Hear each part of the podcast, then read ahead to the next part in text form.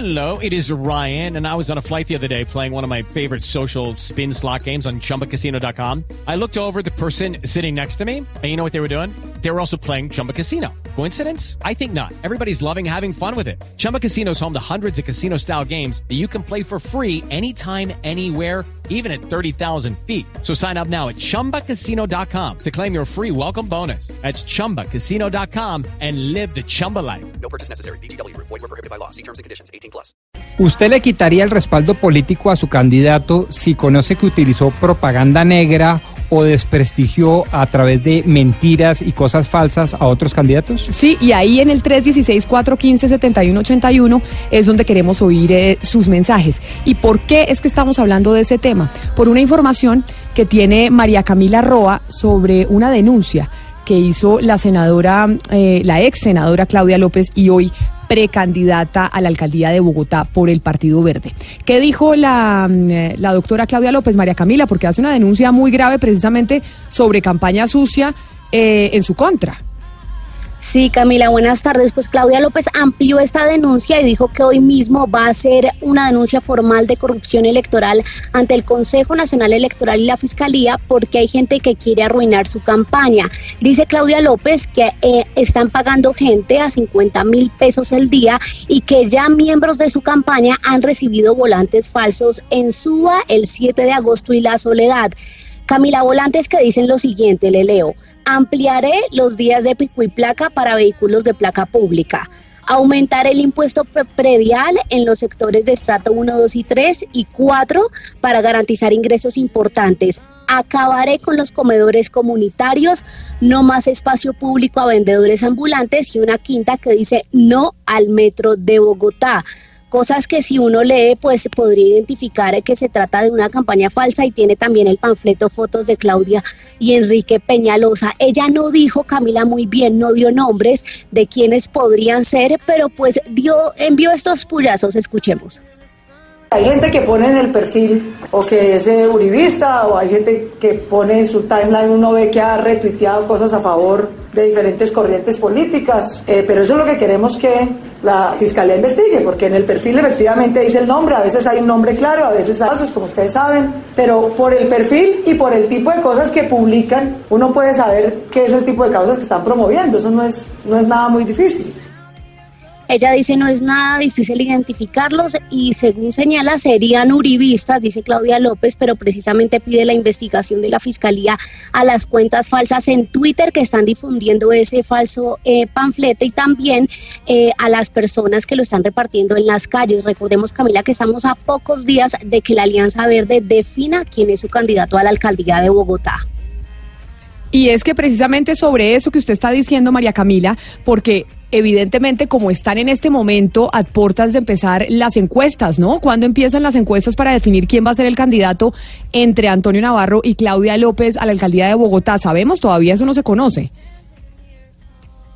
hablar con Antonio Navarro y dice que están a ocho días de que empiece ya a realizarse la encuesta para definir quién es el candidato, que a finales de este mes se conoce finalmente pues quién será el candidato único que contará con el apoyo del otro, Camila. Entonces ya son días decisivos para esta campaña porque ya se empiezan a hacer esas encuestas y las consultas para ver quién va a ser el candidato del partido. Y es que y es que precisamente sobre eso, ya que usted menciona a Antonio Navarro, Antonio mucha gente dijo, bueno, ¿será que esto puede venir de la campaña de Antonio Navarro que sería pues directamente al que le conviene? Pues el doctor Navarro escribió en, eh, en su cuenta en Twitter y dice que no podemos aceptar interferencias malintencionadas en nuestro proceso limpio y transparente. Dijo el doctor Navarro en su en sus redes sociales, solidaridad con Claudia López ante campaña de desprestigio con panfletos mentirosos. Le he propuesto que entablemos una denuncia penal juntos. Es decir, que entre los dos digan acá no se nos metan otros sectores a nuestra campaña y sobre todo en momentos tan delicados cuando ya va a empezar eh, la encuesta. Pero, Oscar, en Barranquilla, ¿ustedes ya están empezando a ver también este tipo eh, de campaña negra o cosas en contra de los candidatos? Camila, no, no, la verdad todavía no. Eh, digamos que tradicionalmente al final de la campaña, cuando ya la campaña está en su última fase, digamos, comienza a incrementarse los casos de propaganda negra eh, o de campaña sucia. Pero recuerdo mucho en Montería y en Cincelejo, por ejemplo, en una época se utilizaban mucho los famosos pasquines, que son estos panfletos que circulan en, la- en las calles, que se los reparten a las personas, y en esos pasquines están incluidos lo que están diciendo, por ejemplo, hoy de la candidata Claudia López, es decir, una campaña de desprestigio a través de impresos que reparten en las calles o que los meten por debajo de las puertas en las noches de las casas. Y en Cali, Hugo Mario, en Cali ya estamos viendo este, tipo de cosas, porque lo vemos, pues generalmente esto se ve en campaña, lo que pasa es que es una cosa muy sucia y uno dice, estamos en marzo, imagínense en octubre lo que va a ser este enfrentamiento entre los candidatos. Sí, sobre todo en las redes sociales, Camila, usted sabe que muchas redes sociales son anónimas y entonces eso te presta para este tipo de ataques y guerra sucia. El año pasado, por ejemplo, Alejandro Eder, candidato a la alcaldía de Cali, fue eh, víctima de una noticia falsa. Se hablaba de que estaba él con su gente eh, cedulando a ciudadanos venezolanos para que votaran por él, cosa que sin embargo, por supuesto no, fue, no fue real. También ha habido denuncias, no sé si es guerra sucia Camila, pero denuncias y ataques a través de, de las redes entre las campañas. Por ejemplo, a la EDER se le, se le está acusando de estar utilizando funcionarios públicos para recoger firmas, para escribir su candidatura. A Jorge Iván Ospina se le ha recordado que tiene procesos pendientes en la Procuraduría, más de 60 procesos cuando él fue, que se abrieron cuando él fue alcalde de esta ciudad ya hace algunos años. A Clara Roldán, eh, eh, la candidata a la gobernación del Valle, se le también se le está acusando de haber eh, eh, tenido malos manejos durante la, la administración pasada de Juan Manuel Santos cuando ella fue la directora de Coldeportes. En fin, los, las- la, la guerra en las redes sociales está eh, a la orden del día también aquí en la política vallecaucana, Camila. Oiga, Camila, compañeros, perdón, hago una cortísima reflexión y voy a pedir públicas disculpas porque yo formulé la pregunta y creo que no quedó bien formulada. ¿Qué le Yo pasó? estaba hablando de propaganda negra y de desprestigio. Eso es antitécnico y eso es un ejemplo, digámoslo así, de un racismo cultural implícito. Yo no lo quise hacer. ¿Lo regañaron? No, no, me estoy autorregañando, no he recibido ningún mensaje, pero yo creo que lo adecuado es hablar de propaganda sucia y de desprestigio, porque Correcto. lo negro no es sucio, no son sinónimos. Eh, y yo me autorregaño, como debe ser, y públicamente. Entonces, eh, creo que nuestra promesa de valor en este programa siempre ha sido ser técnicos, precisos con el lenguaje, profundos e incluyentes. Luego, la pregunta es, ¿le quitaría el respaldo político a su candidato si se conoce que utilizó propaganda sucia, que no negra, y de desprestigio a través de mentiras? Me parece que eso es un autorregaño, lo digo públicamente, y a quien se ofendió, nadie me ha dicho que se haya ofendido, pero le pido disculpas. No, pues discul- disculpas recibidas y entonces también nosotros pedimos disculpas porque yo usé exactamente la misma expresión. Ana Cristina en Medellín, esta campaña sucia ya se está viendo en, eh, en su ciudad como, como lo estamos denunciando aquí en Bogotá. Bueno, Camila, hay, la campaña, en esta campaña ya se ven algunos casos, pero hay algunos antecedentes que es eh, bueno que miremos. Digamos, en la campaña del 2015 de elecciones regionales hubo un caso que fue muy famoso y es que el día de elecciones, el día que todo el mundo salió a votar, eh, a Me- Medellín amaneció llena de pasacalles.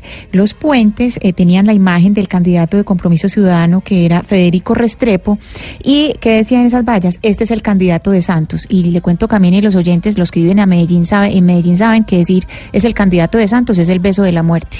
Entonces, eso apareció por todas partes eh, el día de elecciones. Eso pasó en 2015. En el 2018, eh, ¿qué pasó? Eh, le hicimos la denuncia inclusive aquí en Blue Radio, hicimos eh, denuncias sobre un restaurante de Medellín y también una constructora de Río Negro donde se estaba ofreciendo bonificaciones y días libres a los empleados que votaran por Iván Duque.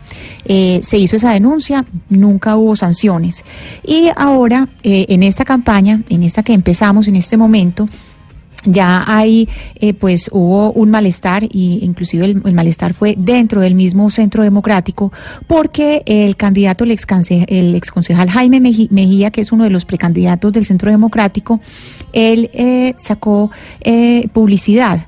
Y en enero de este año, precisamente, otro de los candidatos, que es eh, el hijo de Luis Alfredo Ramos, el señor Alfredo Ramos Maya, pues eh, dijo que que obviamente pues que eso es eh, falta de lealtad, sacar la publicidad en, en un momento pues en que, en que todavía no es, no es etapa electoral. Entonces, inclusive para las elecciones que se vienen, para esas ya empezaron los problemas y dentro del mismo partido. Pedro Felipe Gutiérrez es el vicepresidente del Consejo Nacional Electoral y sobre esto que ya empieza a suceder de campaña sucia en contra eh, de diferentes candidatos y que no solo pasa en Bogotá, sino que vemos que esto ha sucedido por experiencias anteriores en todo el país, pues hemos querido llamar al vicepresidente del Consejo Nacional Electoral para preguntarle sobre estos temas. Doctor Gutiérrez, eh, bienvenido a Mañanas Blue, muchas gracias por atendernos. Buenas tardes, Camila, ¿cómo está?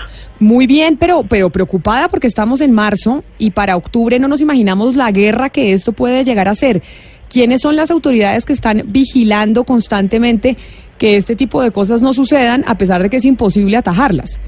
Bueno, lo que tiene que ver con contenido de publicidad electoral, yo diría, nosotros somos competentes, pero hay que entrar también a definir qué tipo de publicidad electoral, sobre cuál es la que nos vamos a pronunciar. En materia electoral manejamos dos tipos de publicidad, que es la divulgación política, que es la institucional, la que pueden sacar los partidos en cualquier momento, y está la propaganda electoral, que es eh, fundamentalmente la invitación que hacen las organizaciones políticas de la- las campañas políticas de, de buscar el apoyo ciudadano en un proceso electoral.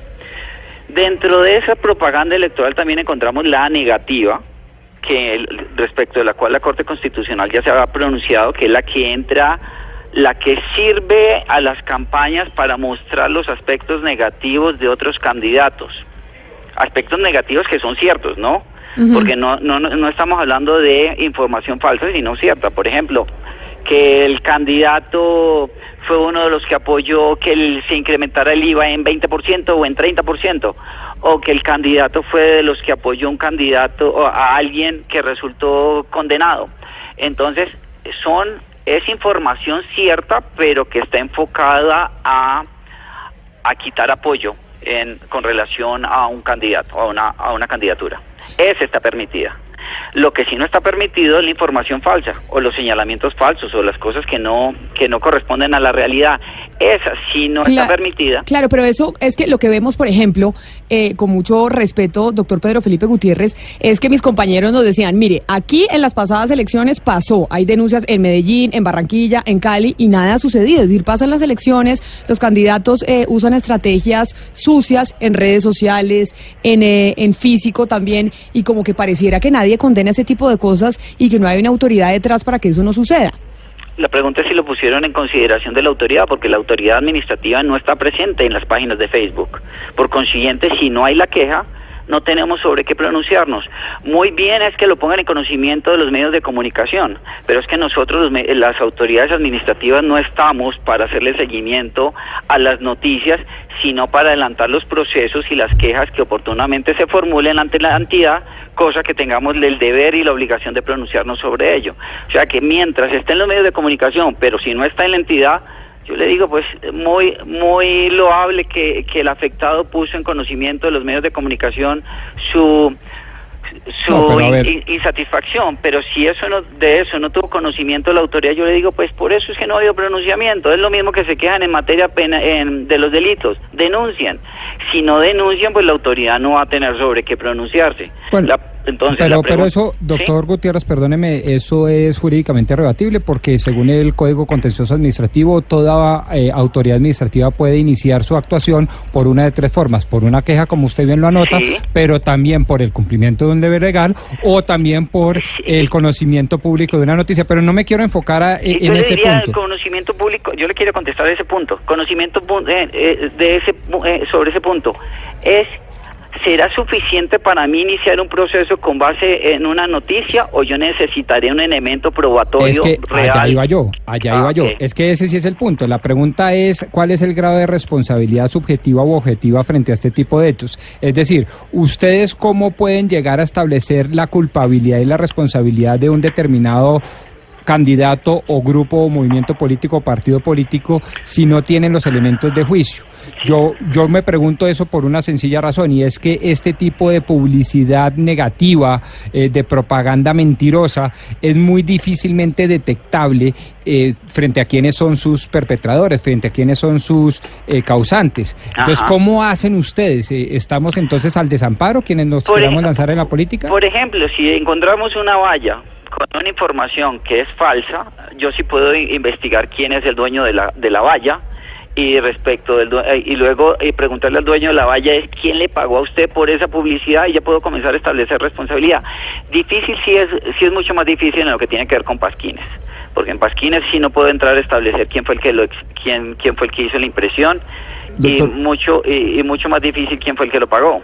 Doctor Gutiérrez, pero mire, eh, concretamente, ¿cuántos casos eh, se conocen de sanciones, de sanciones efectivas por parte del Consejo Nacional Electoral de elecciones que, se han, que han transcurrido en los últimos años? Porque es que realmente uno se queda con la denuncia, con el escándalo, Pues me- con el ruido que me se hace. que dar el caso específico de la denuncia, cosa que yo te puedo decir. No, sí, tenías porque, razón. porque digamos, eh, eh, eh, es, es una práctica natural, digamos, que en época de, elec- en época de elecciones se, se acude, se valen de este tipo de publicidad negativa, de casos en los que el candidato denuncia que está siendo víctima, por ejemplo, lo que está haciendo Claudia en este momento, Claudia López, está denunciando que está siendo víctima aquí de no ha este tipo de... queja. O sea, aquí Bueno, yo por digo, eso, lo- pero digo, lo- cuando lo- llega la queja, cuando llega la ustedes. denuncia, Yo no doctor Gutiérrez, cuando de llega la cuando llega la queja, cuando llega la denuncia, ¿cuántos casos en efectivo se han sancionado por parte del Consejo Nacional Electoral? Dígame uno o dos casos en el que el Consejo Nacional Electoral ha sancionado a un No, candidato que se puedo- valió de estas te- Te, prácticas. puedo contar actualmente qué tiene el Consejo Nacional Electoral. El Consejo Nacional Electoral ver, actualmente sí ha pedido medidas cautelares ordenando el retiro de publicidad electoral. Sé que de Medellín, sé que tengo conocimiento de Cartago en el Valle, que ha ordenado el retiro y ha ordenado la apertura de procesos por publicidad electoral extemporánea. O sea que sí está adelantando y está cumpliendo con la función de vigilancia y control que le corresponde. Entonces, el, el- tema no es de, de, de, de cuántos, eh, sino de si el administrado ha puesto en conocimiento de la autoridad y ha puesto la respectiva queja con los soportes probatorios, en algunos nosotros obviamente de oficio podemos ordenar la práctica de pruebas.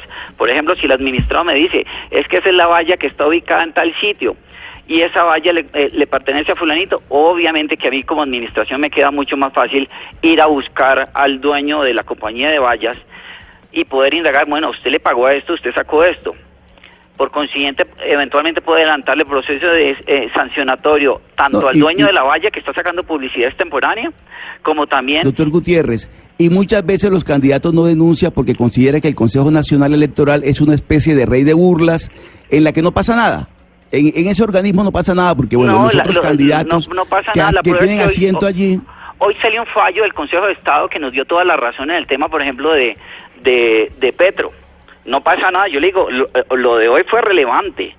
Que, el, que el la máxima autoridad jurisdiccional, a- actuando como autoridad constitucional en temas de tutela, haya reconocido que la resolución mediante la cual le negó la personería a Colombia Humana fue conforme a derecho. Yo le dije, eso es relevante. Quiere decir que sí estamos cumpliendo con las Pero, funciones pero usted nos está dando entonces un archivo y una noticia. Quiere decir que el Consejo de Estado acaba o eh, salió eh, una decisión del Consejo de Estado dándole la razón a ustedes en el Consejo Nacional Electoral y la Colombia humana de Gustavo Petro efectivamente no tiene por qué estar amparada con eh, personería jurídica para ser un partido político. Sí, hoy salió eh, la sentencia es del 14 de, de este mes, de marzo, en la que revoca la sentencia del Tribunal Administrativo, creo que fue de Cundinamarca, que había negado por improcedente, en este caso el Consejo de Estado eh, eh, revocó la sentencia, pero ya pronunciando sobre el fondo del, del asunto, sosteniendo que el, el grupo significativo del doctor Gustavo Petro, Colombia Humana, no tenía derecho a personería jurídica. O ya sea- se, se pronunció de fondo sobre el asunto. O sea que ya efectivamente la Colombia humana de Gustavo Petro no podrá ser partido político porque ya la última instancia es el Consejo de Estado con una acción de tutela y no hay ningún otro un- Sí. otra instancia o Esto existe no, otra. Existe la posibilidad de que ellos hayan demandado la nulidad y el restablecimiento del derecho de la, de la decisión nuestra, pero pues eso es un trámite eh, un trámite jurisdiccional que se puede demorar entre uno, dos, tres años. Pero al- en este momento la decisión del Consejo Nacional Electoral está en firme. O sea, Esta, estamos hablando de la misma, es una acción de tutela contra sentencia judicial, Sí. lo cual implicaría una no, revisión de eventual de tutela la Corte contra, Constitucional. contra decisión administrativa. Nosotros somos autoridad administrativa. No, sí, sí, pero es que estoy aquí leyendo un poco la, la sentencia que me acaba de llegar por parte del Consejo de Estado. Sí. Y veo que es una acción de tutela. Sí. Y si es una acción de tutela, lo que estoy respondiendo, usted me corrige, si estoy equivocado, es que tendría una eventual revisión ante la Corte Constitucional. ah, pero eso es una eventualidad, ¿no? Eso es un alia. Mientras tanto, la decisión del Consejo Ah, Nacional. Electoral sigue firme. Sí, naturalmente. Pero lo, lo, lo que, lo que van a alegar seguramente los seguidores de Gustavo Petro es que en las pasadas elecciones sacaron más de 8 millones de votos. Eso no lo, no lo, no lo contempla. No, porque eh, es que el, ley punto electoral. es la norma constitucional. Si estamos respetando el, el sistema eh, democrático nuestro, basado bajo unos lineamientos, y el lineamiento que nos fija la Constitución es que el punto de referencia es la acción, es, el, es la elección de Congreso de la República. Y en este caso sí, sacó el doctor Petro, sacó una votación muy alta en una elección en la que solamente tenía un contendor. Mientras que si estamos hablando de elección de Congreso, son más de mil candidatos que están aspirando, por consiguiente participan todas las fuerzas políticas del país, no solamente dos. Esa consideración fue la que tuvo el honorable Consejo de Estado para señalar que el punto de referencia es la elección de Congreso y no la elección presidencial. Y así lo tuvo en cuenta el constituyente cuando estableció en el artículo 108 que el punto de referencia para el reconocimiento de personerías era la, era la elección de Congreso y no la elección de presidente. Si el, si el constituyente hubiera querido que fuera otro punto de referencia, ¿por qué no lo dijo? O sea, ¿respetamos la constitución o no? Y la constitución en este momento, mientras no sea modificada, mantiene que el punto de referencia es la elección de, de Congreso de la República. Entonces, ¿qué hacemos nosotros? Nosotros estamos obligados a respetar la Constitución y la ley, no a aplicar criterios subjetivos.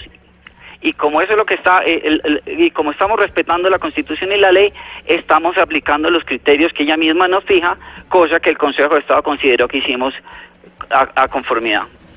Bueno, lo que pasa es que en la, en la elección legislativa la, la lista de Petro fue la lista de los decentes, no de Colombia Humana. Por consiguiente, entonces no participó en la elección de Congreso, pero fue porque no quisieron, porque pudieron haberlo hecho perfectamente escribiendo su grupo significativo. Y entonces uno no puede quejarse de lo que no ha hecho. Bueno, pues entonces nos deja usted, lo llamábamos para otra cosa, pero nos dejó usted con noticia, que entonces efectivamente ustedes en el Consejo Nacional Electoral, por ahora el Consejo de Estado les dio la razón, Pombo, pero acá tienen todavía herramientas jurídicas dentro del movimiento del eh, doctor Gustavo Petro para que se le reconozca como partido político. Hay una eventual revisión ante la Corte Constitucional que revisará constitucionalidad de la sentencia de tutela sobre dos aspectos. ¿no? Eventualmente, sí, señor. es un alias, sobre una el acto legislativo 01 del 2015, que hubo una reforma política, y sobre los acuerdos de La Habana, particularmente el punto número dos que tiene que ver con participación política.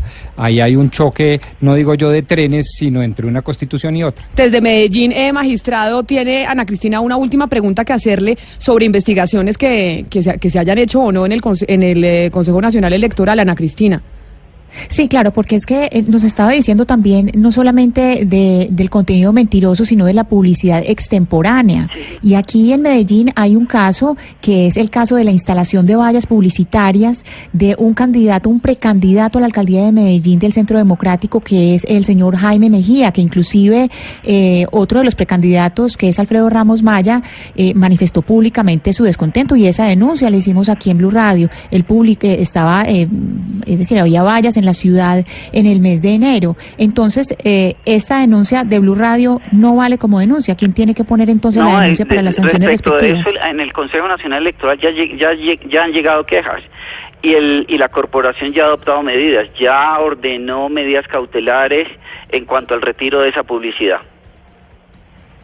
Magistrado, pues muchísimas gracias por habernos Camila, muchísimas gracias a ti. atendido. Estaba usted furioso con nosotros, pero me parece bien, me parece bien que nos responda como nos está respondiendo. Con todo gusto, Camila. Magistrado vicepresidente del Consejo Nacional Electoral, Pedro Felipe Gutiérrez, que nos hablaba, entre otras, sobre los casos que no solo se presentan en Bogotá, que denunció la doctora Claudia López, sino que ya empieza a ponerse esto muy sucio, con miras a las elecciones de octubre.